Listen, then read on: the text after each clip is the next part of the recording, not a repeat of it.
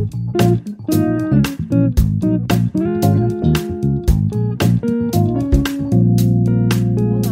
tema do podcast Conversando Direito de hoje é o racismo na contramão. A Constituição Cidadã de 1988, alicerce sobre o qual refundamos nossa nação, adotou algumas palavras-chave que devem ser sempre destacadas. Isto porque, através delas, a nossa Carta Magna nos indica alguns roteiros que passam necessariamente pelas largas avenidas da igualdade, da dignidade, da harmonia e da liberdade. Por outro lado, a nossa lei maior, ao mesmo tempo em que nos assegurou direitos, também indica que a democracia pressupõe que tais vias sejam sempre de mão dupla. Não por outra razão, logo após sua promulgação, foi editada a Lei 7.716 de 1989, na qual foram tipificados os crimes resultantes de preconceito de raça ou cor. Em 1997, essa mesma lei foi alterada para, enfim, criminalizar também a discriminação em razão da etnia, da religião ou da procedência nacional. Mais recentemente, em uma decisão bastante polêmica, o STF julgou que a mesma lei pode agora ser aplicada em crimes de preconceito e discriminação praticados em decorrência de homofobia ou transfobia. O fato é que a consolidação da cidadania em uma sociedade plural e dinâmica exige de todos o respeito à diversidade. Desconsiderar essa diversidade é como transitar sem qualquer cautela por uma avenida com várias pistas e cruzamentos, como se ela fosse uma freeway de mão única. Além disso, é preciso reconhecermos que nem todos adquiriram o direito de transitar pelas vias da cidadania ao mesmo tempo, o que facilmente se percebe a partir de um rápido olhar sobre nossa história. Basta ver que foi há pouco mais de 130 anos que foi abolida a escravatura de negros no Brasil, sem que nenhuma iniciativa de inclusão social fosse efetivamente adotada, levando a um processo de marginalização extremo também é fato que, mesmo após a proclamação da República, mulheres, analfabetos, mendigos, soldados, indígenas e integrantes do clero ainda estavam impedidos de votar. Isto evidencia que somos todos descendentes de uma cultura discriminatória, notadamente machista e racista.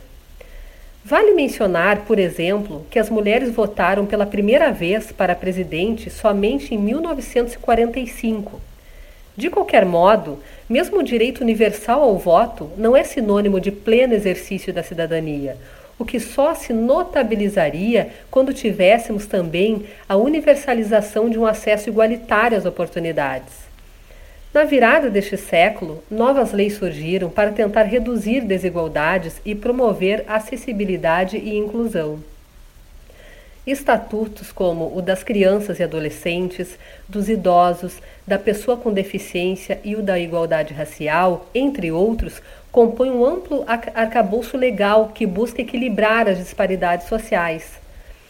Infelizmente, porém, ainda estamos longe disso. E essas distâncias ficam ainda maiores quando algumas pessoas ingressam na contramão da lei, abalroando frontalmente a diversidade. Neste contexto, o racismo é uma atitude muito presente ainda, mas não anda só. Ele parte de um pressuposto de discriminação que ocorre quando há uma percepção distorcida das diferenças, que descamba para uma valoração desigual do direito.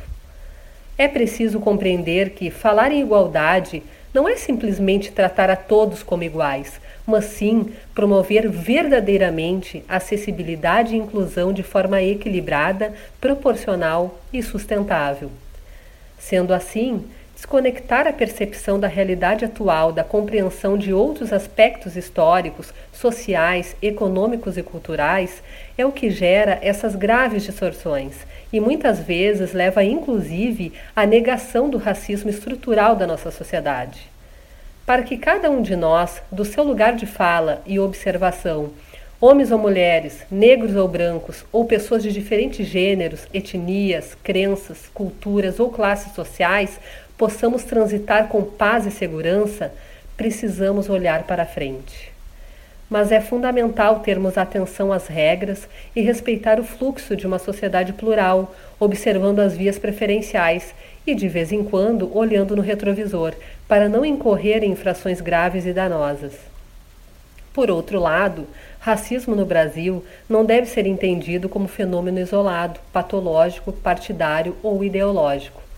Trata-se de um comportamento, por vezes inconsciente e ou inconsequente, que está arraigado na desconstrução de uma observação crítica das diferenças que existem entre as pessoas, suas circunstâncias e suas potencialidades.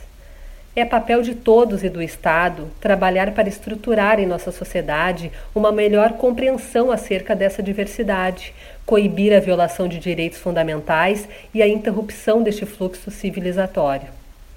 Ao longo deste caminho, portanto, temos que ser firmes com quem deliberadamente bate de frente com o direito à dignidade e à vida do outro ser humano, de forma a construirmos uma convivência verdadeiramente harmônica. Nessa estrada, é o racismo que está na contramão.